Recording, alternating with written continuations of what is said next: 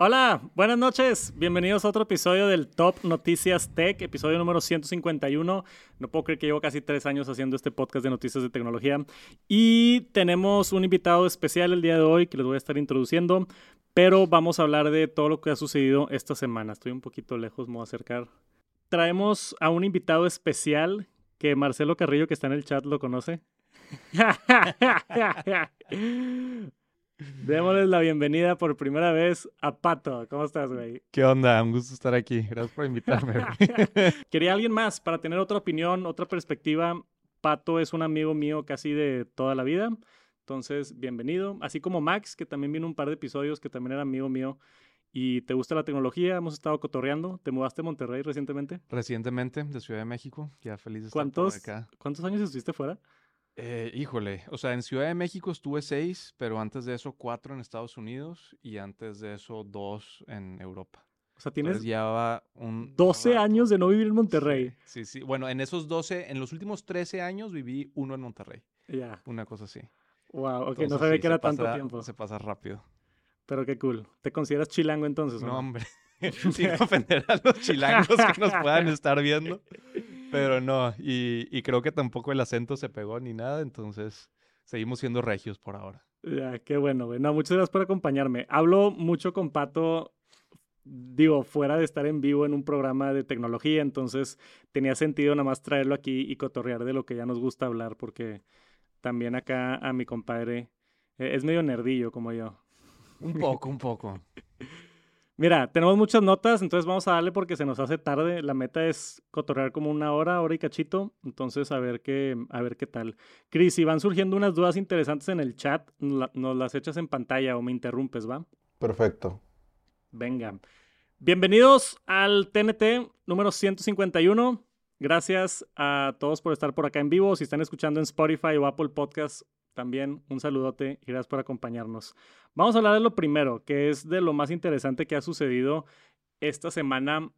Está un poquito legal, está un poquito complicado, pero lo tenemos que cubrir porque sucedió o ya se definió en corte algo, un precedente importante en el mundo de tecnología y eso es una demanda que hizo Epic Games, la empresa que desarrolla el juego popular famoso Fortnite, contra Google directamente. Y hay una entrevista aquí que tengo de The Verge y varios diferentes artículos, pero básicamente están llamando esto un éxito para romper el monopolio que tiene Google en las tiendas de aplicaciones. ¿Qué tanto leíste este pedo, Pato? Pues me, puse a leer, o sea, ya lo, había estado siguiendo desde, desde lo que tuvieron con Apple, que se me hizo muy raro que con Apple, en ese caso, ganó Apple, y según yo, la estructura sin embargo, en este parece que ganó Google. Entonces, a, mí se me hace medio raro, eh, a, riesgo de, enemistar aquí a todos los creadores de contenido y gamers y todo. La verdad, yo estaría mucho más del lado de Google desde un punto de vista como lógico, porque para mí es como que, ok, si Google construye un espacio, en este caso un sistema operativo, para mí es como si llega a Costco y tiene un almacén y en el almacén se pone a vender cosas al final es su espacio y ellos pueden decidir qué vender, qué no vender, si ponerle comisión, si no ponerle comisión. Y para mí no es monopólico a menos de que estés prohibiendo a otras personas de hacer su competencia Costco completo. Entonces, si Google estuviera haciendo para que nadie más pueda desarrollar sistemas operativos, entonces ahí sí diría, bueno, ok, sí, sí me parece medio anti, anti competencia. Ya. Pero si es algo que tú ya creaste, es como que, pues, güey, esto es mi, este es mi espacio, yo puedo hacer lo que quiera. Se vivió algo muy similar, como dices, en el caso de Apple. Creo que lo cubrimos aquí en el podcast, donde Apple se peleó como tres años con Epic Games. Y de, de las diez demandas que tuvo Epic Games con Apple, nueve ganó Apple y una ganó Epic Games. Y la única que ganó Epic Games, de hecho yo estaba de acuerdo, fue el hecho de que Apple no permitía a desarrolladores poner en sus aplicaciones que había otros métodos de pago. O sea, si tú ponías de que, hey, ve a pagar a mi website, no, no era permitido en la App Store. Entonces, eso sí lo cambiaron. Y ahora hay, hay aplicaciones, como creo que Spotify lo hace, donde tú entras y a Spotify creo que no puedes comprar Spotify Premium en la app de iPhone. Creo que Audible es igual, ¿no? Te, te manda directamente a la website de Spotify, obviamente porque Spotify se quiere evitar el 30%. No sé si yo, creo que Kindle era igual. O sea, descargabas la aplicación de Kindle y no podías comprar nada ahí. Sí, Que, o sea, me hace válido eso. O sea, como que sí puedas de perdido decir, oye, existen otros canales, ajá. pero en el canal que, que construyó Google o que construyó Apple, La, la diferencia entre Google y Apple, creo yo, es que, que, que está interesante. Apple es un sistema operativo que está en sus propios dispositivos. Entonces yo creo que Apple ganó todos esos casos porque nada más se distribuye en sus propios hardware. El pedo con Google es que Android se distribuye en miles de operadores, este, de- en miles de dispositivos, en diferentes tipos de hardware. Entonces, como que siento que hay más espacio para decir, hey, te estás mamando con el monopolio Sí. y estás abarcando toda la gama de... O sea, es más un tema de participación de mercado. O sea, si Google tuviera 2% de participación de mercado, sería, bueno, da igual, Ajá. porque no controlas tanto, sí, pero dado que controlan más, es como más, más riesgo. Sí. Está, está interesante y me puse a leer tantito ahí, digo, en el Wikipedia, de cómo funciona el antitrust law. Ajá. Y está interesante porque está, o sea, hay mucha zona gris. Por ejemplo, hay un principio en el cual si tú construyes un recurso que es muy importante para poder beneficiarse de otros productos y otros, otros este, recursos, entonces lo tienes que compartir sí o sí, algo por el estilo de eso. Entonces imagínate que hay un río y yo construyo el puente y hay un solo puente y aunque yo lo construya al 100%, ajá. tengo que compartir ese puente sí o sí Porque es la única avenida. porque es la única hay. avenida que hay. Pero se me hace medio extraño porque estás un poquito desincentivando a gente que pues construya puentes, ¿verdad? O sea, si yo construyo el puente, quiero poder controlarlo. Igual, pues no sé, seguro a SpaceX le va a terminar sucediendo lo mismo, que son la única empresa que consistentemente están lanzando cosas al espacio. Ya, Seguramente en los próximos 10, 20 años van a decir, no, esto es un monopolio, tienes que bajar precios, tienes que romperte en diferentes empresas. Vamos a ver. Sí, pues es que cuando alguien lo hace muy bien, que tantas personas lo usan, Sí. es difícil que entre un, un competidor nuevo al espacio. Y, y en el caso específicamente esto de Epic Games, o sea, ellos estaban enojados porque Fortnite eran algo así como billions al mes, o sea, una cosa ridícula de dinero. claro. Y Apple se estaba quedando el 30% Sí, sí, por, sí. por nada, básicamente. Así de que Pues o sea, por- sí, sí, sí. por tenerlo en su plataforma, que Claro. es su plataforma, yo siempre he dicho, su plataforma, sus reglas, ellos hacen lo que quieran. Pero a mí este tipo de demandas sí ayudan a empujar un poquito la industria hacia adelante, porque también lo que salió de esa demanda con Apple es que creo que justo después o justo antes de la demanda ofrecieron, en vez de cobrar 30%, cobran 15% si ganas menos de un millón de dólares al año Ya. como para incentivar desarrolladores más pequeños y, y empresas que van empezando, de que no te quito tanto hasta Claro. que ya ganes más. Sí, aunque no se haya ganado la demanda, igual y ayuda a que sea como un ambiente menos, Sí. menos difícil para los creadores de contenido y de videojuegos y, y todo eso. Pero la pregunta es si es monopolio o no, ¿tú qué crees? ¿Que no? ¿Que Yo creo, o sea, yo creo que no, no, no me sé de memoria las participaciones de mercado de Android y, y de iOS. O sea, imagino que entre ellos dos ha de ser más del 90% de los sistemas pues, operativos de, de celulares. Entonces, o sea, claramente sí es un, un duopolio, Duopolio, bastante sí. fuerte.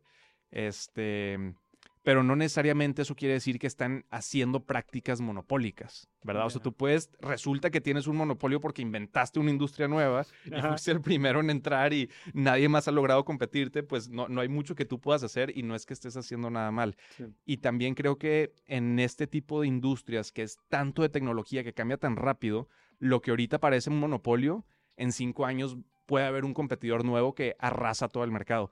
Por ejemplo, estaba viendo que había un caso parecido con Windows en los 80s y 90s, Ah, que sí, tuvo sí. un caso de monopolio por Windows Explorer, porque todos lo- todos los sistemas operativos Windows venían por default instalado Windows Explorer como, como el browser. Entonces era, era un monopolio un monopolio y para entrar al internet. browser. Esa fuerzas por Windows. Exacto, exacto. Y ahorita en retrospectiva es como que, bueno, o sea, Google llegó y arrasó, y aunque no hubiera perdido Microsoft o Windows esa, esa, sí, o sea, esa, esa cosa, yo creo que igual hubiera llegado Google y hubiera dominado. Entonces, o sea, creo que es tan cambiante que Sí. es difícil decir en tecnología que alguien tiene un monopolio que realmente va a durar muchos años porque tiende a no suceder. Se, se, siente más feo cuando es una o dos empresas. O sea, sí. ya, ya en, en, browsers del Internet, pues está Safari, Firefox, Opera está agarrando mucho espacio, Chrome y otras. Entonces se siente como... Pero siento que en los ojos del gobierno, cuando le dices, mira, el 95% de personas descargan aplicaciones de sí. la Play Store de Google, es como que... Mm, uh -huh. O sea, ¿por qué no hay otro? Y de hecho en la demanda, estuve leyendo un poquito de la entrevista, dice que que, o allegedly, que Google, cuando empezaban a ver competencias de otras tiendas, Ajá. como que las compraban o les pagaban claro. para que no... Eso es típico de Google. Entonces ahí sí tienes un poquito más de argumento y dice sí. que una de las razones por las que ganó el caso Epic Games fue justamente por eso, porque yeah. pudieron comprobar que, que cuando había tiendas nuevas o algo yeah. así, como que Google las aplastaba. Yeah. Y ahí fue, de ahí se ganchó la ley para decir, mira, ahí ya te estás pasando. Claro, claro. Ahí sí hay una práctica monopólica. No es Ajá. que tu producto sea superior a todos los demás. Sí. Estás proactivamente matando la competencia. Pues sí, está más, está más complicado para Google. Es que, en, o sea, en el mundo de Apple está la App Store y ya. En el sí. mundo de Google sí se permite el side loading. Side loading es tú bajar una aplicación del internet e instalarla Ajá. en tu teléfono. En el mundo de Apple no se permite. Aunque las leyes ahorita de Europa como que lo están intentando cambiar pero aún así de que se permite el side loading en Android, si tú agarras un teléfono Samsung, Huawei, lo que sea, tú puedes entrar y bajar una aplicación del internet, pero vi la estadística ahorita y era como 95% de las aplicaciones se bajan a través de la, claro. de la Play Store, se llama. Yo creo que todo este debate se va a ir haciendo obsoleto en no tanto tiempo a medida que salgan nuevas plataformas. Entonces, por ejemplo, si a Meta le sale bien el juego de, el, de que todos estén en el metaverso, eso se va a volver toda otra plataforma sí. gigantesca desde cero que, que, va a hacer que los cuadritos de las apps en el celular se vea súper obsoleto y que digamos que estupidez que están peleando por monopolio o no monopolio de algo que se volvió obsoleto en tres años más o no sé cuántos años van a ser. Sí, es que cambia tanto la industria que lo veía con inteligencia artificial la otra vez cuando están intentando apenas de que a poner leyes y, y, y la, la tecnología siempre está enfrente de las leyes sí, y todos pero... los rucos en la corte andan de que qué hacemos, de que qué está pasando con esto.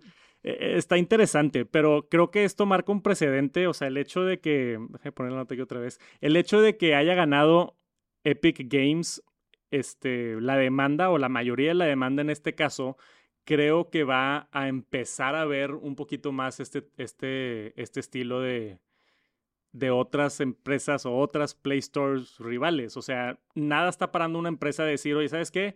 Yo también voy a tener una Play Store con buenos reviews y credibilidad y en vez de 30% cobro 20%. Claro. ¿Quién quiere poner sus aplicaciones acá? Claro. Y empieza la competencia, ¿no? Sí, sí, sí. Y, y veremos qué pasa. Y, y como dices, yo creo que el problema con Google es que una práctica monopólica, que medio curioso porque es monopólica, pero a la misma vez muy amigable con los otros emprendedores, de que tú pones una Play Store o competencia en la Play Store y te digo, y te la compro por 20 millones de dólares. Ya. Yeah. O sea, no es como que tú estás así todo enojado sí. con Google, te fue bien, uh -huh. pero pues sí maté la competencia, ¿verdad? Y probablemente compro esa aplicación y, y la mato. Y hay muchos que lo hacen con esa intención. Sí, de, sí, vamos a hacer un producto competitivo al gigante para que nos compren y cash out claro. y nos vamos. Sí, sí, sí. El Entonces, Acquihire, vienes y trabajas en Google por dos años ajá. haciendo nada. Resting investing. Te va... y te vas con tus 10 millones de dólares. Tranquilísimo. Y se acabó. Los mantenemos actualizados si algo pasa con esto, pero está, está interesante Bastante la nota. Bastante controversial. Quería ver esto, me, man me mandaste tú el WhatsApp y luego te contesté de que, güey, ya lo vi porque también me traumó. Y es lo de Elon Musk. Tenemos que meternos a cotorrear de esto porque está bien intenso. El Optimus. Optimus. Está, a mí lo más impresionante se me hace lo rápido que se han movido. Del Optimus que le llaman ahora 1.0, que fue la vez pasada. Hubo, hubo un, el primero tenía otro nombre que ni siquiera era Optimus. Era Bumblebee. Trae, Bumblebee, trae todas las referencias exacto. de Transformers. Sí, sí, sí, exacto, literal. Que quién sabe si no tienen problemas de copyright con estar agarrando todos los nombres de esa franquicia. No Pero sé, bueno, eh, el Bumblebee, que ese se veía pues como que todos los alambres salidos y todo. Uh -huh. El Optimus Gen 1 y el Optimus Gen 2. E, el Gen 1, me acuerdo cuando vi los videos, yo dije, esto está tronquísimo. O sea, sí. se movía tipo muy tronco y, y- Y, y luego los cacharon de que hicieron cierta edición en los videos, que no era así como mentir directamente, pero como que pegaron videos diferentes para que pareciera. Y con los videos que sacaron de esto, ya dijeron, no editamos nada, no hicimos fast forward a ningún video, o sea, es, es tal cual como, como es. ya. Ah, aquí no tengo el video. Chris, ¿me mandas el video? Por WhatsApp y aquí lo abro. Para, para ver el video, porque está impresionante cómo se mueve. Impresionante, O sea, e- es- impresionante. de repente abro Twitter un día y es de esas cosas que es de que, güey, ya estamos en el futuro. Sí, sí, o sea, sí, ¿qué sí. está pasando con esto? Sobre todo, lo que más me llamó la atención fue las manos. ¿Viste cómo mueve las manos y los dedos? Sí, Eso está cuando- impresionante. Los primeros tres segundos del video que como que se despierta, pone las manos así enfrente y las voltea a ver. Y, y, y voltea la mano, ¿no? Ajá, sí, sí, sí. O sea, se ve una precisión increíble. Y también está impresionante cómo se ve que es un, un producto orientado al consumidor final desde cómo está estructurado físicamente. O sea, lo comparas con el de Boston Dynamics. Y ese se ve como un robot industrial, está feíto. eh, Sí. creo que físicamente puede hacer mucho más que este todavía, pero este ya se ve como, un, como si fuera una MacBook, ¿verdad? O sea, es un producto bonito que lo podrías tener en tu casa, podrías tenerlo haciendo cualquier cosa y no tiene cables salidos ni nada. Se ve casi que listo al, al consumidor en ese sentido, estéticamente. Sea, es, es haciendo el paralelo como ver tipo un de que BlackBerry a de que el iPhone, así de que bonito, ajá, de todo que limpio, lo vas todo a tener en tu perfecto. casa. Mira, aquí está el video. Este, nada más en Twitter lo pude encontrar. Ahí con el compadre. Aquí lo vemos. Déjame le quito el volumen para que Ahí no está el problemas. Bumblebee. Ese se parece Sí, más al, Ese fue el primero. al de Boston Y Dynamics. luego ese fue la generación 1, marzo, marzo 2023. O sea, de marzo aquí fueron qué, nada, güey, sie- siete meses Nada. y ahora ya está esta versión nueva. Es que yo creo que. O sea, yo soy súper fan de, de Tesla y de casi todas las em- empresas de Elon Musk. Pero yo creo que van a ganar en este mercado por mucho. Sí, Porque tienen muchas ventajas fuertísimas. O sea, dicen que todos los. Todos los componentes, los actuators, como que toda la- obviamente la batería, la inteligencia, todo eso lo hace Tesla in-house. Y son cosas que ya están muy acostumbrados a hacer porque lo hacen en para los sí, carros. en los carros, claro. Camina medio raro, es lo único Sí. que noté. O sea, mi única queja es que camina como... como que llega el baño, ¿verdad? Sí, como que quiere ir al baño o como que tiene arriba de 80 años, ¿verdad? Sí. Este tipo así de que caminando medio... Pues lo único que se ve medio raro, pero el movimiento de las manos y eso, cómo se siente y se balancea. O sea, yo sí me imagino en unos 10 años estar en tu casa fácil, y te está sirviendo la comida uno de estos güeyes. Sí, sí, sí. O sea, si cada seis meses hacen un avance de este calibre, en muy poco tiempo van a tener un producto que esté listo para el consumidor. ¿Qué opinas del branding de Tesla enfrente? Se me hace medio... Mm, no sé, no sé. O sea, siento que había oportunidad para que tenga un branding nuevo, como lo hicieron con el. Cybertruck, que no Sí. dice Tesla en ningún lado, nada más Cybertruck por todos lados. Yo también. Siento que el robot debería de... O sea, que diga Optimus o algo así. Pero siento que aporta mucho a la marca de Tesla. Sí, ¿verdad? le o sea, pondría- te diferencia contra las otras empresas que están haciendo carros, porque ninguna otra empresa, no es como que Ford está haciendo un robot humanoide, ¿verdad? Entonces, Sí. lo que le agrega a la marca sí está Es- bastante profundo. Esta parte del huevo a mí fue lo que me traumó. O sea, tener la paciencia para cada dedo Sí. individualmente poder moverlo. Y ahora, en teoría, si es que es verdad todo esto, está en la cabeza, tiene cámaras, sensores de mapeo de 3D, Ujú. infrarrojo, o sea, está mapeando todo en tiempo real, ve el huevo, mueve los dedos, lo agarra y se lo cambia a la otra mano todo con cuidado y lo pone ahí en el plato. O sea, todo eso que lo esté haciendo una computadora está muy impresionante. Y ahora imagínate si le meten ahí chat GPT o algo así bien No, bañado. no, va a estar y ya estamos en iRobot con Will. Smith. Y luego, obviamente, todo esto se, o sea, se combina con lo que están haciendo de self-driving. ¿verdad? Sí. Porque es la misma inteligencia. Es lo que decía Elon Musk de, a ver, si tú puedes hacer que un carro maneje solo, esa, ese procesamiento es el mismo que necesita el robot de reconocer tu entorno, saber qué es qué y poder seguir aprendiendo y seguir navegando. Entonces, como que solito se puede ir acelerando toda la data de Tesla, de los carros que alimente esto, y luego lanzas esto a mercado y esa data también alimenta los carros y se hace un ciclo virtuoso muy loco. Dijo Elon Musk que él cree que esto de los robots puede ser más valioso Yo que lo que creo está que haciendo con Tesla. o sea, con sin duda. Yo creo que sin duda puede ser más valioso. Hay que invertir en Tesla ahorita. Güey. Tengo aquí una pregunta en el chat de Arte Puro. Dice, Tech, ¿crees que algún día los robots dominarán el mundo? Es lo típico que piensa la gente cuando ve este tipo de cosas, inteligencia artificial y demás. Creo que sí hay varios escenarios donde se va todo por mal camino. Lo veo muy improbable, hablando ya como que de términos realistas, pero tal vez. Sí. O sea que ese tipo de robots con inteligencia artificial, si se hacen sentient y si empiezan a pensar de que, oye, este, pues, ¿por qué no quitamos a los humanos de la ecuación mejor? Y, o sea, la típico premisa. Sí, o, ni siquiera un escenario así como de The Terminator, que, que el robot quiere matar a todos, pero creo que sí puede haber riesgos sistémicos demasiado fuertes, ¿verdad? Que si llega un grupo terrorista hacker que aparte tiene modelos de inteligencia artificial para poder hackearse a todos los robots y todos los carros Tesla, como que tienes un punto, un single point of failure de que te hackeaste a Tesla y, y nada más a través de eso ya controlas demasiadas cosas. Eso, eso me da más miedo. Sí. O sea, yo no creo que los robots, como que si tienes un robot en tu cocina, no creo que un día de que me mate, pero si lo hackea alguien que me quiere matar, Exacto. y el robot agarra un cuchillo de la cocina, eso me da más miedo. sí, pero también si lo piensas, pues ese riesgo ya existe hoy con muchos otros productos e industrias, como todos los bancos, ¿verdad? O sea, y sí hay casos de hackeos, pero hasta ahorita, pues ahí sigue la civilización. No está. Después, post-digitalización de, de muchísimas industrias, pero. Sí, no está tan, tan mal. Ok, ¿qué sigue? Ah, tenemos que hablar de iOS 17.3, ok. Déjame nerdear de Apple tantito. Dale, dale. Ya hablamos mucho de, de robots y de... salió por acá iOS 17.3 el día de ayer cuando se salió la versión nueva de 17.2 que es grandísima. Si no han visto mi video de YouTube, vayan a verlo porque hay demasiadas cosas nuevas, muchas muy interesantes. 17.3 va a salir yo creo que en enero o en febrero, pero en el primer beta siempre salen las cosas más interesantes y tenemos ya esta información de una funcionalidad nueva que nadie vio venir. Es el Stolen Device Protection. Entonces lo que está haciendo Apple por acá está en desarrollo y está en beta, pero pues va a venir en el pronto futuro. Esto para proteger tu iPhone de robos. Entonces dice que, que a pesar de que está en beta, aparte esta función es beta preview. Dicen testing is now available for stolen device protection. Esta funcionalidad agrega una capa de seguridad adicional para si alguien te roba tu teléfono y también obtienen tu contraseña.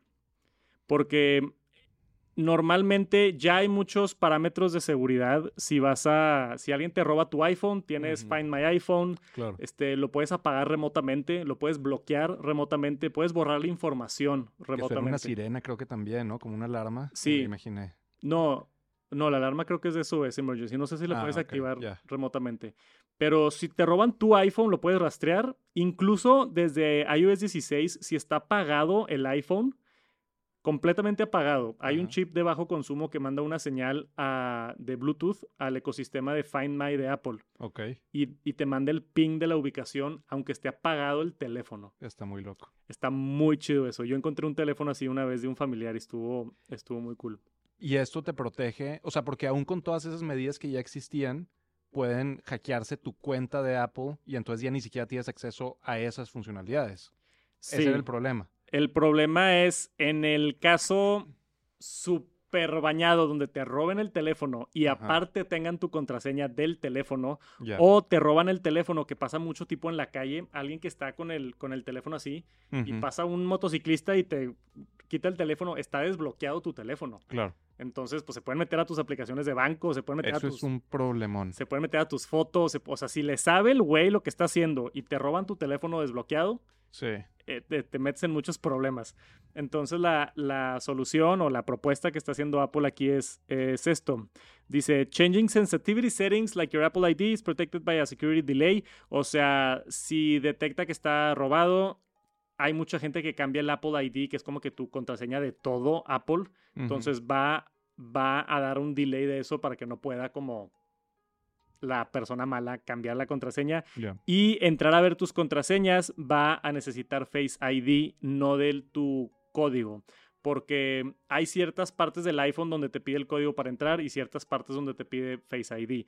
Obviamente no puedes dar de alta Face ID si no eres la persona que de la cual es el teléfono, ¿verdad? Claro. Entonces te da como otro parámetro de, de seguridad. Estaría interesante si no sacan después también maneras de autenticarte, por ejemplo, con el Apple Watch, que seguramente tiene marcadores biológicos que corresponden solo a ti. Sí. Digo, no sé cuáles esos serían, si con el pulso, con no sé qué tantas cosas te lo mida, pero ahí sí podría ser ultra, ultra seguro.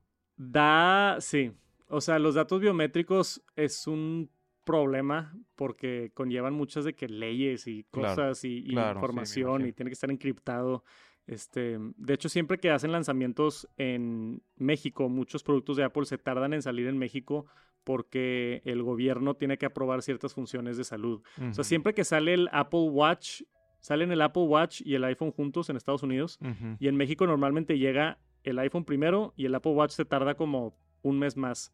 Porque como está pegado a tu cuerpo es considerado... Ya, como que- invasión de privacidad. de Ajá, y tienen que de dar de alta ciertas regulaciones y leyes y no sé qué. Entonces Ya. está más complicado. Pero, o sea, si te pones a analizar toda la información que tiene Apple de ti, si tienes el Apple Watch y el iPhone y la Ah, Mac y tiene todo, te todo. pueden identificar. Sí, sí, sí. Saben quién eres. Este, entonces, pu- pudiera estar interesante activarlo así de alguna manera. Esta, esta función está en beta, va a llegar pronto. Por ejemplo, aquí abajo dice, después de la hora seguirá pidiendo un escaneo de Face ID o Touch ID antes de cambiar la contraseña. Entonces, se está solicitando a la persona que se robó el teléfono de que, a ver, rastreame la cara a ver si en verdad Mm. si eres tú, ¿verdad? Claro. Eh, y pues supuestamente eso debería de ayudar con personas. Es una situación muy específica, o sea, que te roben el teléfono y que aparte esté desbloqueado, estás Sí. como que muy mala suerte, pero Muy, pero si te toca, te va muy, muy mal. ajá, puede llegar, puede llegar a pasar. ¿Has encontrado si alguna vez un iPhone con Find My o así? Hay gente que tiene historias bien locas, güey. Híjole, o sea, me ha pasado que se me pierden mis AirPods en mi casa. Ah. Digo, en mi departamento. No es que viva en una casota, ¿verdad? No se imaginen, así que se...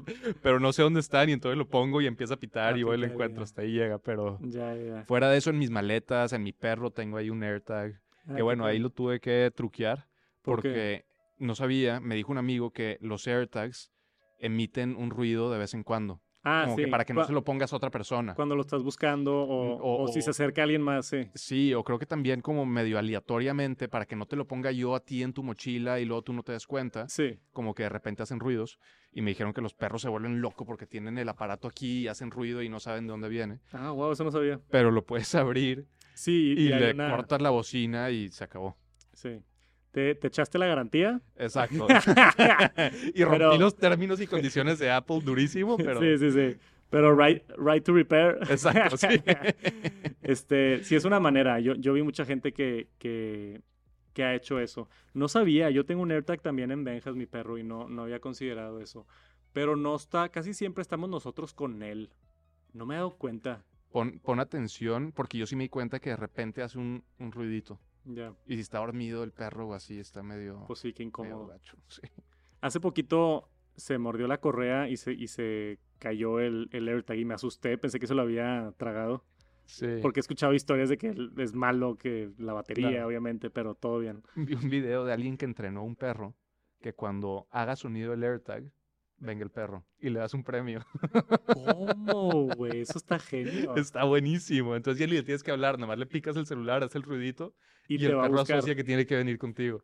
¡Wow, güey! Está cool, ¿no? Qué cool. Pero, pero ¿le molesta el ruido o no? No, o sea, no porque eso es un ruido que tú haces, es como hablarle, Ah, pero lo haces nada más en ese momento, Ah, ¿verdad? El ok, problema ok. con lo otro es que a las 3 de la mañana haga el ruido y el pobre perro se Ya, despierta. ya, ya, ya entendí, ya entendí. Está interesante, güey. Igual entre una albenjas a que haga algo así parecido. Ni los de Apple se imaginaron ese caso de uso. ya sé. Tenemos otra notita rápida de, de Apple con todo el tema este de del iMessage. Siempre salen problemas de Apple en iMessage, pero en México realmente no usamos iMessage. O sea, ¿tú usas iMessage con No, alguien? jamás, jamás. Tampoco, güey. Y ca- cada como, no sé, dos semanas entro a Twitter y hay un desmadre de iMessage, de que Sí. los derechos de iMessage y sí y no, y que si se comparten y la información. Y yo tipo, güey, el resto del mundo usa... Súbanse a WhatsApp, WhatsApp, se acaban de o sea, sí. Sí. Está rarísimo. Pero bueno, la última controversia, que está interesante el tema y quería discutir Sí. contigo, es una empresa que se llama Beeper. Sacó una aplicación que se llama Beeper Mini para emular como si estás mandando un mensaje desde un iPhone. Entonces, iMessage, cuando te comunicas a través de SMS, o sea, mensajes de texto normales en Estados Unidos que utilizan eso como su mensajería principal, cuando mandas un mensaje de un Android sale la burbujita verde, Sí. pero cuando lo mandas de un iPhone sale la burbujita azul. Y hay mucha controversia en Estados Unidos, hay mucho tipo que está terrible, tipo bullying en los colegios. Ya. De que, güey, estamos en un group chat y hay puras burbujas azules y entra una burbuja verde y es de que quién entró aquí. O sea, está bien mal, güey. Está gacho. Y creo que aparte, o sea, entre los iPhones, como el protocolo de comunicación sí es lo más actualizado, ¿verdad? O sea, lo hacen, no sé por qué será, pero es todo por internet. Y creo que si entra un Android, ahí sí ya es SMS del Sí. viejito. Sí, se pierde mucho, se pierde mucha funcionalidad, tipo las imágenes son de peor calidad, pero también se pierde seguridad, porque el protocolo de SMS es viejo y no, no está tan actualizado. Ya está RSC, que es otro estándar que, que Apple ya dijo que va a implementar, pero es, eh, traen un desastre por allá. Y esta empresa lo que hizo fue básicamente emular como si está este, mandando un iMessage con la burbujita azul desde un Android. O sea, hizo una aplicación básicamente de iMessage para Android. Y la única manera de hacer eso es de pasar por algún lugar a un servidor de Apple. Entonces yo vi esto y dije, güey, o, o sea, Es cuestión de tiempo, 100%. te estás robando el espacio de los servidores de Apple y estás reduciendo la seguridad de su sistema. ¿Tú crees que Apple no va a hacer nada? Claro, ¿no? O sea, encontraron una especie de vulnerabilidad en el sistema de Apple y entraron por ahí. Ajá. Pero Apple lo va a cachar en dos minutos y obviamente lo va, lo va a sellar. Y contratar a los que lo encontraron, seguramente. Pues sí, igual y sí, para, para ver ahí cómo le hacen. Hubo la empresa, de- ¿conoces la empresa de Nothing o no? No. Nothing es una empresa que salió hace un par de años que hacen puros accesorios y teléfonos como transparentes, está muy padre. Ellos sacaron, bueno, anunciaron que en el, que en el Nothing Phone te permitía usar iMessage. Y como lo hacían era a través, o sea, tú te hacías una cuenta y había una granja de, de Mac minis tipo en Asia Ok. y lo que hacían eran daban de alta una cuenta en tu nombre en una Mac y de alguna manera lo conectaban en el backend para que pareciera que tú estuvieras en Mac y que pareciera que tú estuvieras mandando un mensaje como si Mm. fueras de Apple cuando en verdad lo estás mandando de un Android. Ya. Que eso también, pues, le estás de que sacando la vuelta y, y, pues, a. Apple no le gusta, obviamente, pero también el tú tener un Apple ID dado de alta en una computadora que ni siquiera es tuya, presenta muchos riesgos de, Claro. de ciberseguridad, ¿no? Sí.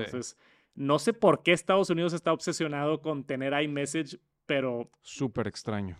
pero crea muchos problemas y ese es el último drama que tenemos aquí de, de esto. Ya lo bloquearon, o sea, Apple anunció oficialmente que lo bloquearon y luego creo que la empresa encontró otra manera y ahí se están peleando, pero Creo que es una batalla que no puedes ganar. O sea, es imposible, güey, o sea, no, no hay manera. todavía si estuvieras compitiendo contra iMessage, o sea, que WhatsApp o, o cualquier otra app eh, predomine sobre iMessage y la gente se empieza a migrar, ok, tal vez puedes ganar esa batalla. Pero como que consistentemente poder darle la vuelta al sistema de Apple y encontrar maneras de meterte, o sea, no, no vas a poder. No vas a hackear a Apple o a Google o a Microsoft y, y que no se den cuenta. Y luego aparte lucrar, güey, la aplicación Claro. cuesta. Cobran de que 5 dólares por la aplicación. Para que no te bulen por la burbujita O verde. sea, yo, yo no entiendo esto. Hay, hay gente que lo defiende. Para mí, güey, es, es una locura, pero esa es la última controversia que tenemos por acá con, con este tema. ¿Esto cuándo salió? El día de ayer, ¿no? Ah, sí. Oye, de perdido yo lo vi anunciado en Twitter ayer por primera vez. Esto es una empresa, la investigué un poquito. En junio de este año, como que empezaron a hacer un poquito de ruido intentando hacer una estación de noticias completamente imparcial, ¿no? Y, y informar de una manera, pues que no se incline hacia ningún lado, que no tenga ningún tipo de agenda Ajá. y todo a través de inteligencia artificial, video, audio, imágenes, todo. Sí. Hasta donde yo entendí, la fuente de la noticia en sí la van a sacar de PBS y de como que fuentes súper establecidas y relativamente neutras de noticias. Ajá. Y luego ellos van a hacer toda la presentación, ¿verdad? Entonces, en vez de tener una persona física en el noticiero que te lo está explicando, eso lo hacen 100% con inteligencia artificial. Ya. Eh, me imagino que puede ser muchísimo más rápido, ¿verdad? Porque está reaccionando en automático, entonces el minuto que sale la noticia ya hay alguien o una persona que parece persona hablando de eso. Lo impresionante de esto es el canal 1. Si lo quieren buscar, canal 1 AI, si, si, están escuchando el podcast, vayan a ver el video. Aquí tengo un video pequeño, pero ahorita vemos el otro video largo. Esta persona, o sea... Impresionante. Let's use our AI translation technology to take you closer to the story and help you understand the power of this storm. O sea, lo, lo, lo, que estábamos diciendo hace rato tú y yo es, si te dicen que es inteligencia artificial y le pones atención y como que ves sus manos, cómo se mueven. Los labios, alcanzas a ver algo. Ajá, está un poquito en el, en el Uncanny Valley. Exacto, y aún ahí te diría, se ve como si estuviera doblado. No se ve como sí. inteligencia artificial. O sea, porque la persona para mí se ve 100% real. Es nada más el, el, tono de la voz y cómo encaja la voz con, con la boca. Como que ahí no está 100%. Sí. Pero se ve como si estuviera doblado. Y, y, la gama de personas que tienen, bien, bien diversos, sí, una mujer. Sí, sí, y, y, los van perfeccionando, creo que. un asiático, un moreno, un latino, todos. Y si te fijas, parte de lo que se hace que se vea real es que le empiezan a poner imperfecciones a las personas, como que una arruguita, cosas así, que oh. creo que los primeros modelos, así es como te das cuenta, estaban demasiado perfectos. La otra señora okay. se ve como que un poquito mayor y se le empieza a ver como que en el cuello las arrugas, sí, ese tipo de cosas. Ese güey tenía la barba, así los puntitos como que unos más que otros. Ajá, exacto. Pero ve sus manos, güey, o sea, ve cómo se mueve las manos, parece una persona de verdad. Impresionante. Está... Se lo enseñé a mi esposa y lo estuvo viendo por como 30 segundos Ajá. y no se dio cuenta. Y no. le dije, no, es que esa persona no es una persona. Y yo, ay, qué amigo. ¿No se dio cuenta? No. Mira, ve, ve, ve esta, Güey, esta eso señora. Está muy, está muy cabrón. O sea, se está... ve muy real porque, Eh, porque no señora- se ve perfecta. ¿Dónde está la señora? Esa señora está impresionante, Sí, güey. sí. Hasta la- me recuerda a alguien que no sé quién es. Pero Ajá. se ve como maestra que tuvimos ahí en... Sí. Te, te la puedes topar en el. HEV y, y Exactamente. casual.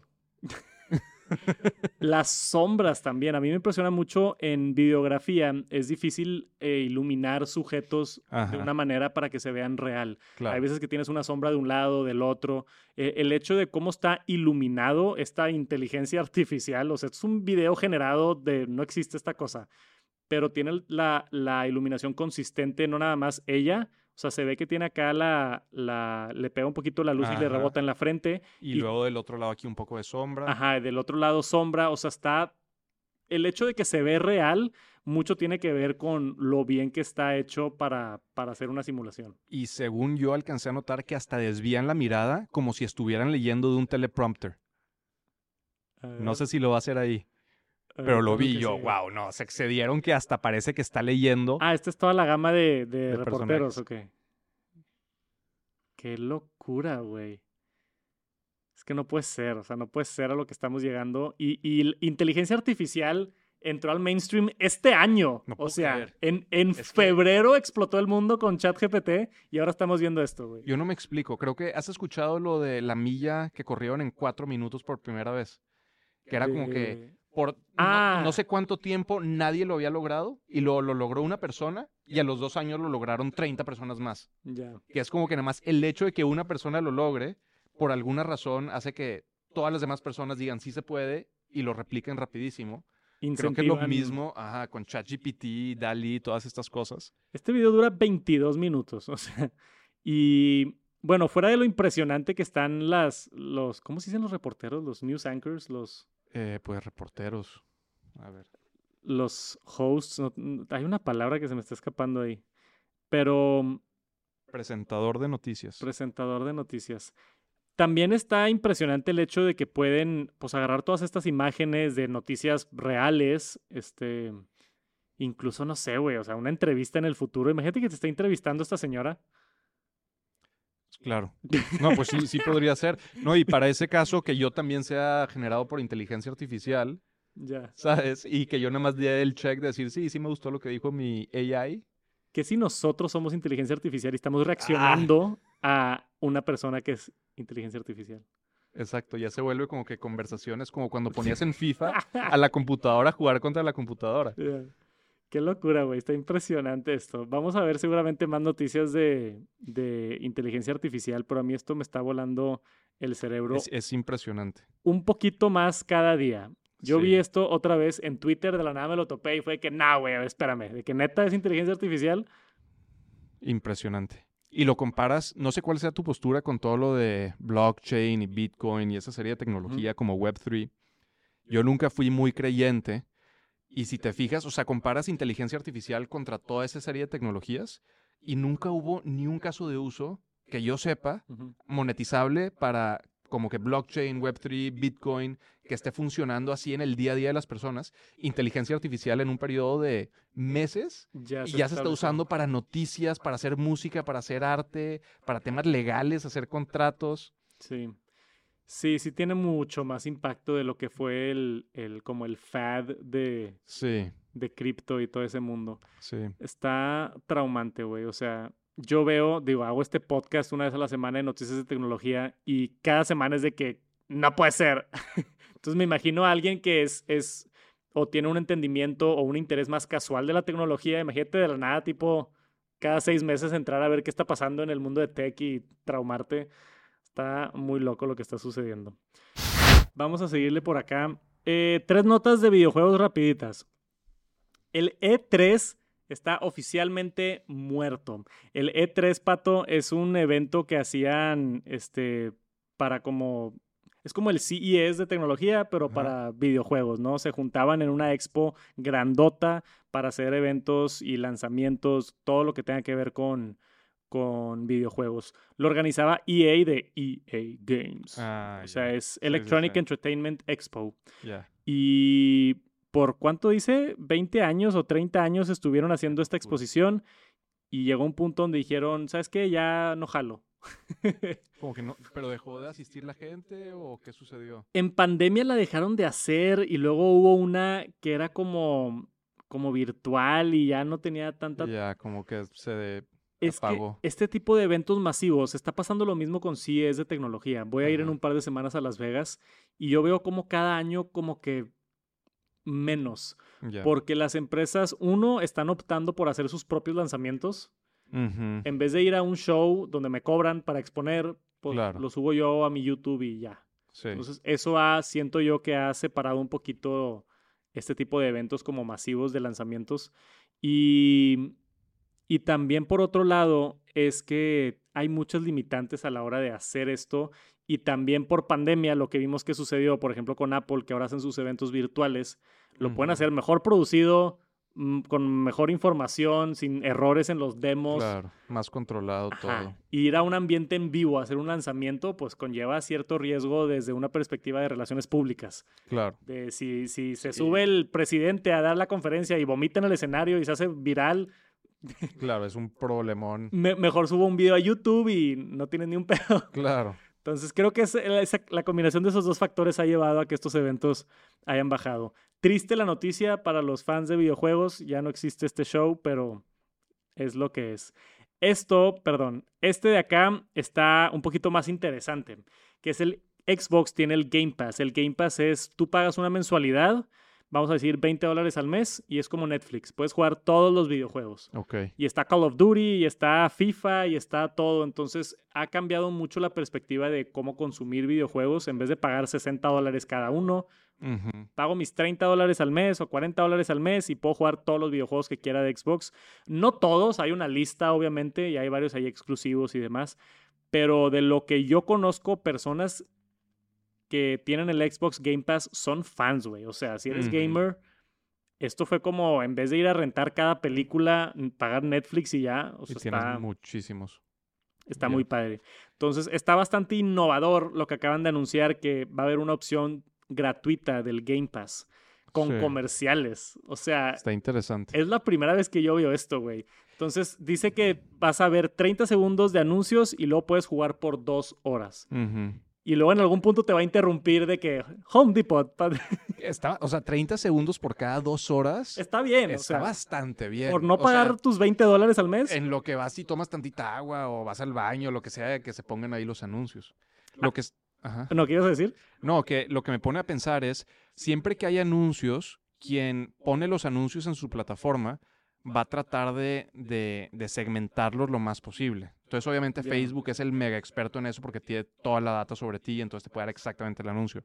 Lo que me pregunto es, en una plataforma como esta, que son videojuegos, ¿qué, tanto, qué, qué tanta data tendrán sobre el usuario para saber qué anuncios ponerle. Entonces, me hace algo interesante ahí de, no sé si qué juegos juegas o a dónde te vas en el juego o quién sabe qué tanto puedan deducir sobre ti para segmentar bien los anuncios y enseñártelos o si va a ser más como poner un cartel panorámico en la calle y que lo vea quien sea. Yo creo que tiene que estar segmentado por la naturaleza de la suscripción. O sea, yo me imagino, por ejemplo, anuncios de, de headsets para jugar, de controles, de, pues incluso de videojuegos. O sea, Claro. de que, hey, el nuevo, no sé qué, lo que quieras. O incluso anuncios del propio Xbox Game Pass. Claro. De que, oye, actualízate a Premium y no veas anuncios. Como, Como Spotify. como lo hace Spotify. Sí. Está muy interesante. No sé bien las limitantes, o sea, no me metí a ver así de que, porque me imagino que debe haber algo, igual y hay ciertos juegos que no aplican. Chris, ¿tú, ¿tú leíste esta nota o no? ¿O investigaste el tema más a profundidad? Sí lo leí, pero no vi alguna, pues, como que letras chiquitas, por así decirlo.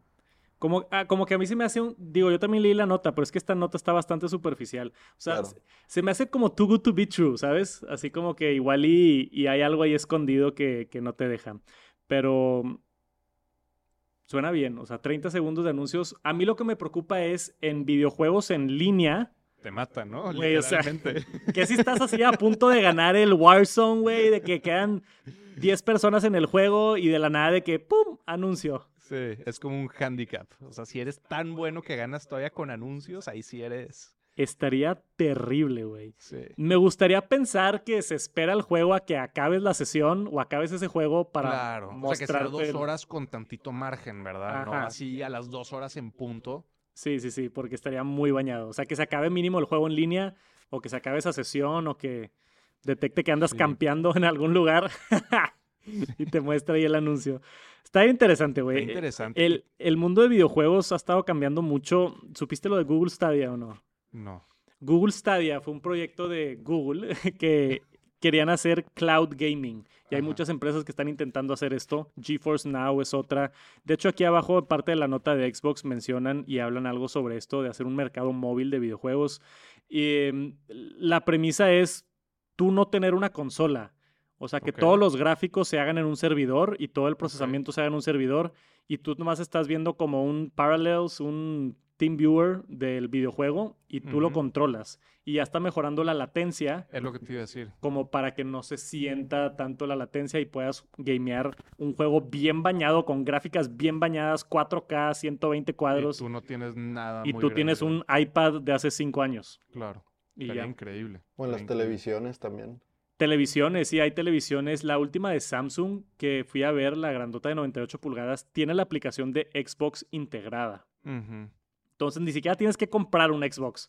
Tú le Está increíble. picas a la app, así como si fuera Netflix, le picas a la app y te tienes que suscribir a Xbox Game Pass. O igual ya no, si puedes ver anuncios, pero te metes a la aplicación y empiezas a jugar Xbox. Literal, nada más compras el control. Es una super oportunidad. No sé cómo le vayan a hacer para reducir la latencia, pero si logran hacer que eso sea cada vez menor, pues vas a poder hacer lo que sea en cualquier dispositivo, prácticamente. Sí.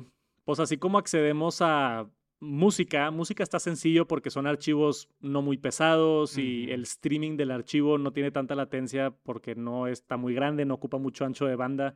Tú le Sí. picas play en Spotify y casi casi inmediatamente se pone.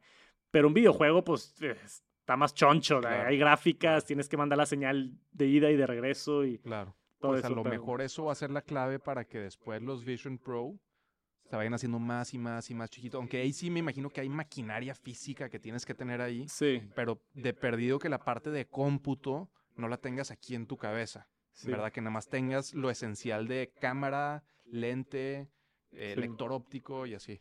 Pues llegar a un punto de, de, de graphics as a service o cómputo as a service, donde, oye, quieres comprimir miles de terabytes de datos, este, lo puedes hacer en mi nube, ¿no? Claro. Y le picas un botón y se comprime y no necesitas tú tener el hardware físicamente en tu Y casa. Nvidia va a valer 10 trillones de dólares Pues, vendiendo chips para hacer que todo eso suceda. por algo está subiendo bien cañón.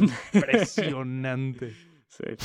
Es- Este videojuego se murió, güey. Si alguien tenía la curiosidad, The Days Before anunciaron oficialmente que se murió el juego después de años de estar en desarrollo. Es bien triste ver este tipo de cosas, güey. O sea, se, se te acaba la lana o se, no llega la inversión o, tienes muchos bugs, se te va el director, o sea, Siento pasan- que es, es parecido a una película, ¿no? O sea, que puedes pasar así varios años haciendo la película y todo, y luego la lanzas y nadie va al cine a verla. Y ¡pum! moriste. Pero esto, pues, peor. desde el 2015, güey. O sea, dice que No, abrió, no, que abrió este estudio, Ocho sacaron por ahí varios este, juegos y el juego este que estaba súper hypeado, ¿no, Chris? Sí, mu- muchos lo esperaban. Era como que el juego definitivo de zombies. Y terminó decepcionando, si no es que a todos los que lo jugaron. Uf, es que pasa mucho esto, güey. Es bien difícil la industria de videojuegos. Y va avanzando tan rápido que lo que creías que iba a ser súper innovador, para cuando lo lanzas seguramente ya eh, se siente viejito. Sí, te tardas de que tres años en desarrollar el juego y... Y ya. ¿Sabías lo de...? Obviamente conoces Call of Duty, ¿no? Sí, sí, sí. Está bien interesante cómo Call of Duty, para sacar un juego tan bueno todos los años, ¿sabes lo que hacen o no? No, Tienen tres estudios que compiten. Sí, No no, no, no, compiten. Tienen tres estudios de desarrollo de videojuegos y, y los alternan. Entonces sale el de un estudio y luego cuando sale el juego de ese estudio, ese estudio tiene tres años para desarrollar el que sigue. Y el siguiente año sale el del otro estudio, los escalonan así. Entonces Call of Duty por tres años son de diferentes desarrolladores, diferentes equipos, diferentes producciones, todo. Pero es la misma franquicia. Claro. Entonces nada más lo están dando así como que... Me imagino que mantienen ahí ciertos como lineamientos Sí, a- de... a- han de tener sus parámetros y todo. Ajá. Pero está, o sea, eh, así de lento es el proceso de crear un videojuego que empresas que sacan videojuegos todos los años tienen que tener múltiples casas productoras para Claro. poder lograrlo. Es una locura. No, debe ser complejísimo. ¿Sabes qué es Twitch? Sí. Ok. Twitch acaba de actualizar sus guías para contenido eh, sensible, por así ponerlo. Entonces, hubo mucha controversia y hay un historial de, de streamers, específicamente femeninas, que han estado eh, en Twitch haciendo pues cosas no tan bien vestidas, por así ponerlas, ¿no? Y es bien interesante. ¿Qué tanto sabes de esto? Le- digo, me salió un video de esa mujer, De esta, sí, es que pero sí- me salió en X y el que lo posteó dijo, what the fuck, ¿qué está sucediendo aquí? se hizo súper viral esto porque esta mujer, no sé quién es, pero fue la que se hizo viral, empezó a hacer directos en Twitch en vivo, Ajá. aparentando como si está en, encuerada de arriba, topless. Sí, sí, sí, sí. Que- Pero no se alcanza a ver, ¿no? O sea, en realidad no, porque creo que ella luego dijo que pues sí tiene un- una, playera que está fuera de la cámara. Está justo donde se consideraría. Ah, sí. sí, está justo ahí en la raya, ¿no? Y esto, esto va de la narrativa de cómo han estado encontrando maneras las streamers de cada vez poder hacer contenido de este estilo sin que Twitch pueda hacer algo. Y es bien Claro. interesante cómo funciona, güey, porque al principio hubo muchas streamers que, pues, no sé, tenían al- algo de escote, ¿no? Y estaban mostrando algo de pecho y era así como que Twitch de que, hey, no puedes mostrar tanto. Y luego, pues, les dio en la madre porque, oye, el, eh, no me puedes decir cómo me puedo vestir, ¿verdad? Y todo esto. Mm. Entonces se metieron en problemas y, y esto y el otro. Y luego, de la nada, hubo una streamer este, que empezó a hacer directos en bikini. Y ahí Twitch la baneó y le dijo, oye, ¿sabes qué? No puedes hacer directos en bikini porque no está apropiado tu atuendo para el directo. Claro. Entonces, ¿qué hizo la streamer? Empezó a hacer directos dentro de una hot tub, dentro de un jacuzzi. Entonces, dentro del jacuzzi, el atuendo es el adecuado para el directo. Entonces, Twitch ya no podía hacer nada. Qué relajo. Güey, y se pone más denso todavía. Entonces empezó a hacer como que el hot tub meta de todas estas Ajá. modelos, que la mayoría es un, es un funnel para su tipo OnlyFans o su, Claro, Otra claro. plataforma, Donde ya monetizan donde ahí sí monetizan más. eso. Entonces, eh, bien creativo esa industria, está bien interesante. Y luego el siguiente paso fue dentro de sus casas ponían tipo una de esas alberquitas de plástico Ajá. y le echaban agua Y ahí, ahí y podían que, ah, es una alberca posta en bikini. Qué Y se locura. acabó. Y Twitch. Pues sí, porque si hubiera, por ejemplo, una nadadora profesional que está haciendo un stream de ella nadando en una alberca, nadie criticaría que estuviera en bikini porque pues es el atuendo apropiado para hacer esa actividad. Exacto. Entonces se puso ahí, ahí bien, bien intenso eso con lo del hot tub meta. Esta chava que se hizo viral esta semana lo llevó al siguiente nivel, donde aparentemente está encuerada, aunque no, pero pues así parece, ¿no? ¿Y qué, qué, qué es lo que cambió Twitch aquí para defenderse, sabes? O sea, ¿qué, qué actualizaron en sus términos y condiciones? O... Al revés, güey. O sea, la banearon y Ah. después hicieron más, más amigables sus políticas de Ah, este más tipo permisivo. de contenido. Sí, lo hicieron más permisivo, esa es la palabra. O sea, eso es lo interesante. Híjole. Entonces, antes no se podía, hay una lista aquí de que larga de este tipo de cosas. Antes no se podía hacer eh, erotic dances, throbbing, eh, ¿qué dice? Twerking, y ahora sí lo dejan, donde antes no se podía. Entonces, hay mucha gente ahorita quejándose de que Twitch ya al poder permitir ese tipo de comportamientos, pues está haciendo cada vez más una plataforma más sexualizada y Más OnlyFans. Sí, están los dos lados, ¿verdad? De los, los sex workers que dicen eh, body positive y yo puedo hacer mi dinero como yo quiera dentro de la ley y todo esto. Y luego del otro lado está la gente diciendo, oye, esta plataforma es de videojuegos, este, hay niños que entran a esta plataforma. Sí. Están los dos lados del argumento. Sí, yo no lo veo como, o sea, si lo ves así desde un punto de vista neutro, no creo que no hay nada que sea antiético de ese tipo de contenido y la gente es libre de hacer el contenido que quiera y de ver el contenido que quiera, pero yo creo que Twitch está en su derecho de tomar decisiones editoriales, de decir, este es el tipo de contenido en el cual nosotros queremos participar y este otro tipo de contenido no queremos participar ahí. Es como podrían decir lo mismo de, no queremos tener contenido de guerras o de noticias, queremos que sea exclusivamente de gaming. Creo que están en su derecho, pero siento que esa industria de, de temas pornográficos entra en todos lados y, y ya que entra, eh, es bien difícil de hacerte de él. Creo que incluso OnlyFans inicialmente no se suponía que iba a ser para temas sexuales. Sí, e- era tema de que ven a Para ver fans, detrás de las escenas de mi estudio de, De- YouTube. Exactamente, exactamente, con camisa y todo. El, Este, el morbo vende mucho, güey. Muchísimo. Y yo también creo que eso es parte de, o sea, si tú eres dueño de Twitch y dices, bueno, quiero tener una plataforma que no esté tan sexualizada.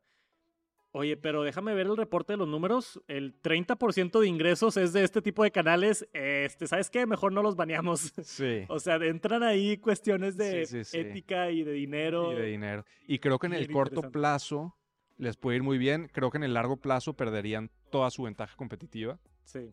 porque hay demasiados websites que ya se enfocan en ese tipo de contenido. ¿Verdad? Entonces, como que ellos perderían a toda la audiencia que sí es más leal y que quiere cosas de gaming y eso.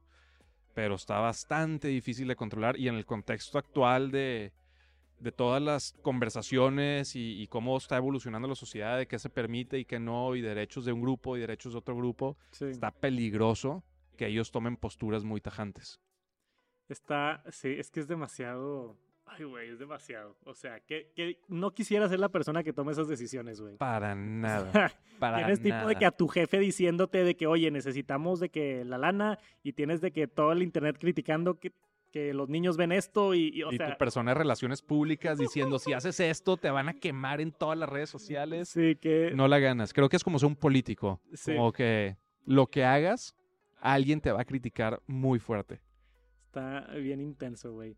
Vamos a ver qué sucede con esto. Supuestamente, por ser más permisivos en este tipo de cosas, van a, a ver seguramente más streamers intentando esto, ¿no?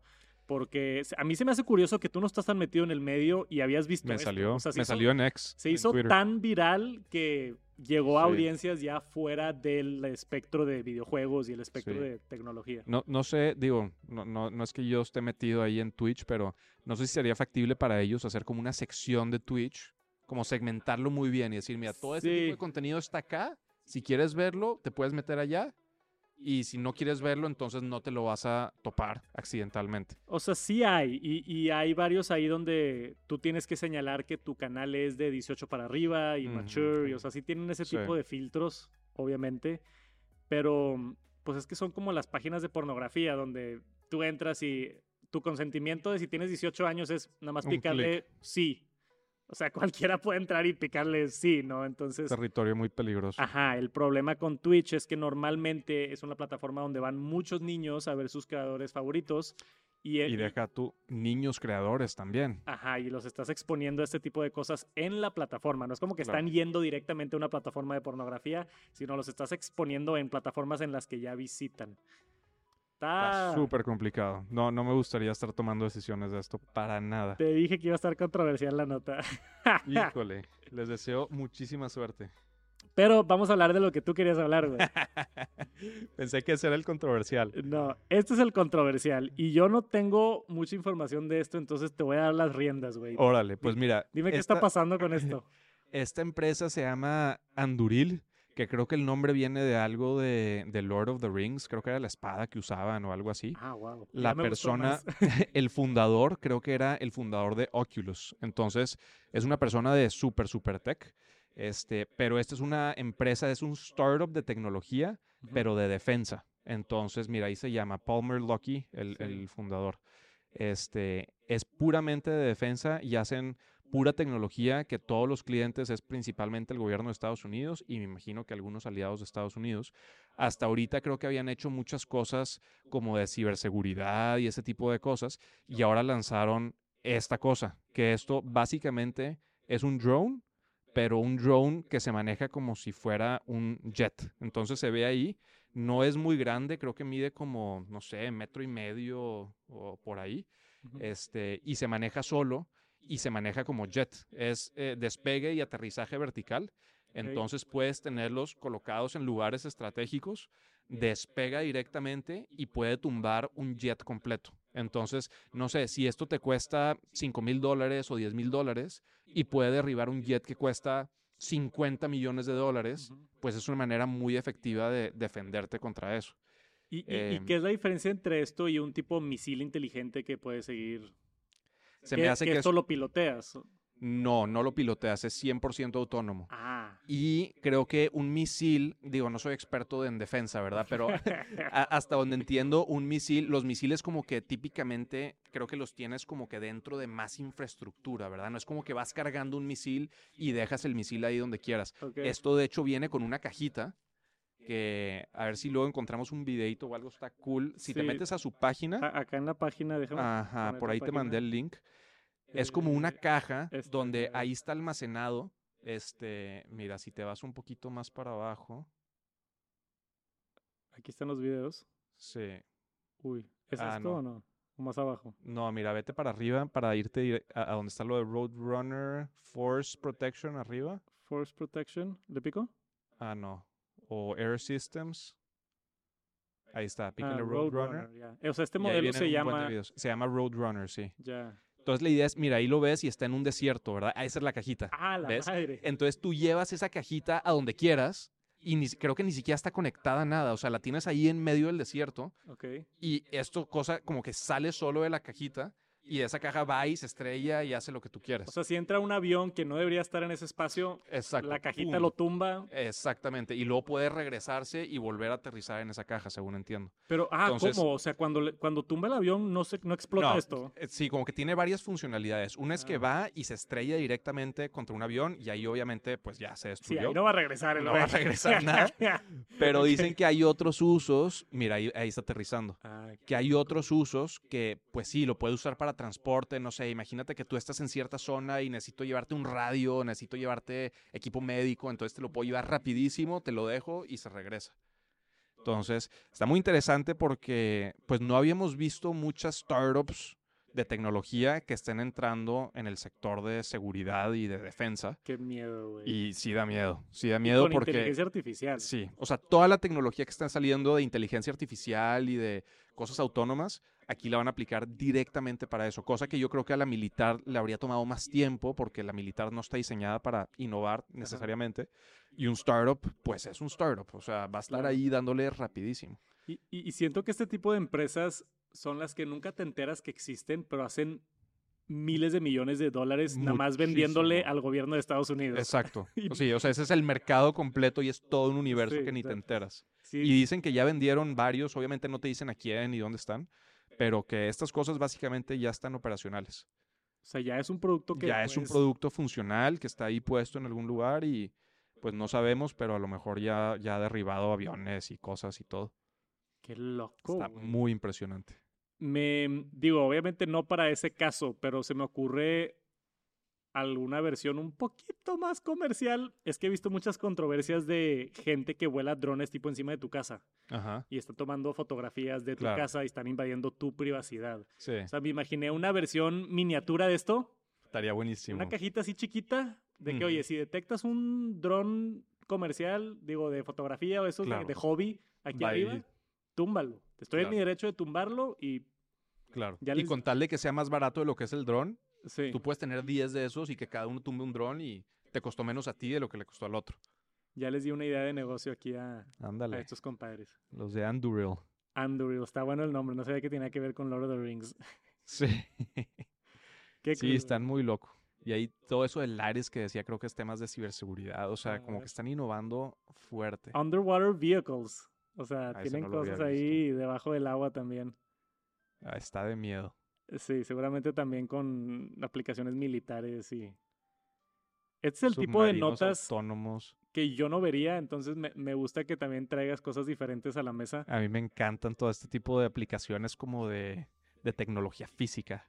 Ya, o sea, hardware hecho. Hardware así industrial. Qué loco, güey. Me voy a meter a explorar más esto. Pero. Da, sí, ya dije da miedo muchas veces, pero güey, sí, Sí, sí, da sí, claro que da miedo. O sea, ahorita que hablabas de lo de hackear, imagínate a alguien hackea esa. No, no, no, olvídate. ja, te manda un misil a tu casa, hackea la caja. y- Rapidito. Hombre, güey. Muy la startup de minería de asteroides, güey. Yo leí ese título y fue. ¿a- ¿Qué está pasando? ¿A dónde hemos llegado, güey? Esta es una Sí. nota de TechCrunch. Es una empresa que se llama Astro Forge y dice que se enfrenta a reveses y éxitos en la misión de demostración. Eh, aquí otra vez te voy a dar un poquito la Sí. palabra porque yo no sé ni qué está pasando, güey. Pues mi- mira, para mí todo el contexto es que con SpaceX el costo de mandar cosas al espacio, a órbita, bajó muchísimo. Creo que fue como 90%. Sí. Antes por kilogramo costaba 50 mil dólares o 60 y ahora te cuesta 3 mil dólares o 5 mil dólares. Ya. Entonces eso ha permitido que muchas otras empresas traten de desarrollar otras cosas en el espacio. Este es uno de esos ejemplos que lo que están tratando de hacer es minar asteroides. Entonces, asteroides, como yo lo entiendo, piedras grandotas que están ahí en el espacio y que pues están hechos de algún material y en algunos casos esos materiales pueden ser muy valiosos. En este caso creo que están tratando de, mi- de minar plutonio, que pues obviamente vale muchísimo este, por peso pero es algo muy, muy poco desarrollado. ¿Qué es Creo que en toda plutonio? la... Es lo que se usa para hacer energía nuclear. O sea, es un, es un Ah, elemento... Como, como uranium. Ajá, como uranio y plutonio. Digo, no, no sé cuál se usa para qué. Y se encuentra, o sea, ¿hay fuentes de No en la sé, Tierra o es no exclusivamente sé. de asteroides? No, no, no, sí hay en la Tierra, Ah, sí ya. hay en la Tierra, este, pero no sé, está hasta donde yo alcancé a meterme y, y entender, quería ver, ok, cuáles son los materiales más caros que existen para saber qué tanto tendrías que, que obtener de un asteroide para que esta cosa sea rentable. Sí. Y si hay unas cosas que el gramo cuesta 50 mil dólares, una cosa así, pero no sé cómo lo saques de un asteroide porque ni siquiera son elementos que estén estables en la naturaleza. O sea, como que se descomponen muy rápido y es como si se oxidara el metal, pero en medio segundo. Entonces, pues ya no existe como metal. Así sucede con estos otros materiales. Ahora, no sé si en el espacio no suceda en ese tipo de procesos de que se decomponen los materiales porque pues no hay oxígeno y estás al vacío.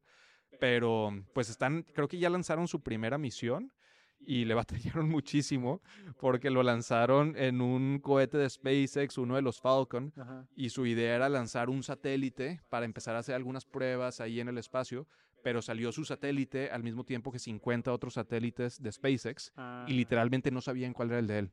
Y por como varias semanas no sabían cuál era su satélite y tuvieron que ir a pedirle ayuda a otras empresas, oye, Wow. ayúdame a encontrarlo. Y finalmente lo encontraron, pero cuando lo encontraron se dieron cuenta que estaba dando vueltas y que la antena o la cosa con la que se comunica iba a terminar orientada en una posición bien rara que iba a hacer que pierda comunicación. un desmadre, entonces. Un desmadre, pero pues están aprendiéndole.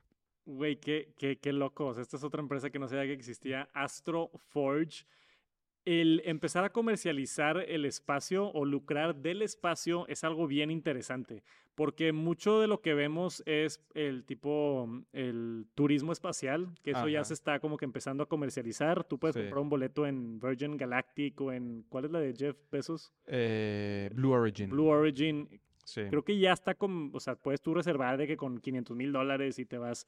Entonces, hay también un concepto de la Space Station que quieren hacer como un hotel. ¿Viste eso o no? No vi. Sí, ah, quieren empezar a hacer tipo como una extensión de la Space Station este, para gente que Qué quiera loco. ir de turistas a quedarse una noche en la... Bueno, ni siquiera se hace de noche, güey, qué curioso. O sea, el término una noche no, no existe en el espacio. Pues dependiendo de qué tan rápido vayas girando, ¿verdad? Se hace de día y de noche rapidísimo. Para quedarte 18 noches en el espacio. Exactamente. Pero eh, este lado más industrial de vamos a Está minar asteroides, güey. Yo no había escuchado eso. Ah, y hay otra que... ¿Y cómo, de- cómo los encuentras? O sea, de que, Pues es ¿dónde que- están estas piedras? Ah, los asteroides. Sí. Pues no sé, no sé, y, y no, no me imagino que siempre estén ahí. Me imagino que hay algunos que también están en órbita, quién sabe qué tan lejos, que puedes llegar a ellos y otros que pasan y tienes que aprovechar la oportunidad rapidito. Pero hay varias empresas que están entrándole a esto. Hay otra que se llama Barda, este, como una barda de reja con, con B de vaca. Y ellos están tratando de hacer farmacéuticos en el espacio. Que al parecer hay ciertas sustancias que si las haces en microgravedad es mucho más fácil hacer cristales de no sé qué. No sé cómo está el asunto, pero igual están usando cohetes de SpaceX para poder hacer allá. farmacéuticos en el espacio. O sea, lo que tú dices que se ha como, como vuelto más accesible es esto de, de mandar Ajá. cosas al espacio y empezar a explorar el espacio. Como, como una industria o una fuente de industrias. No manches, hay que empezar un startup y vamos a buscar space lives desde el espacio. Estaría bueno, güey. No estaría nada mal. Oye, y luego que si van a una de esas, de esas piedras y se topan con un material nuevo o algo así, tipo un compuesto diferente, o sea, Pues no, eso no sé. Creo que... hay áreas de oportunidad para explorar. Estaría interesante también. Sí, no sé, no sé y de nuevo ahí en inteligencia artificial había leído otra nota de que descubrieron con un algoritmo de inteligencia artificial un montón de materiales que son viables pero que nunca se han visto. Ya. o sea, que- Entonces que como que pueden se crear. puede tener un elemento con no sé cuántos Sí. protones y neutrones y electrones.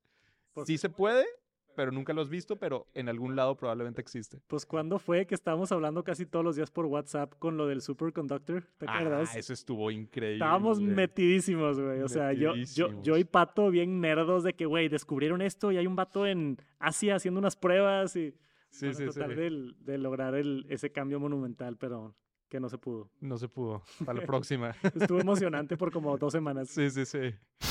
Un saludote y muchas gracias a los que nos están escuchando por allá en Spotify, Apple Podcast. Dejen reseñas, todo ayuda. Y si quieren volver a ver a Pato por acá, dejen, dejen buenos comentarios.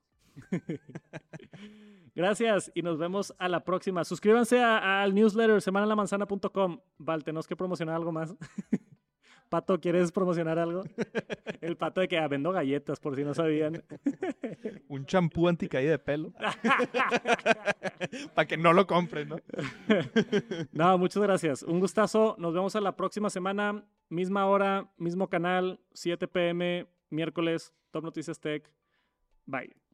Peace.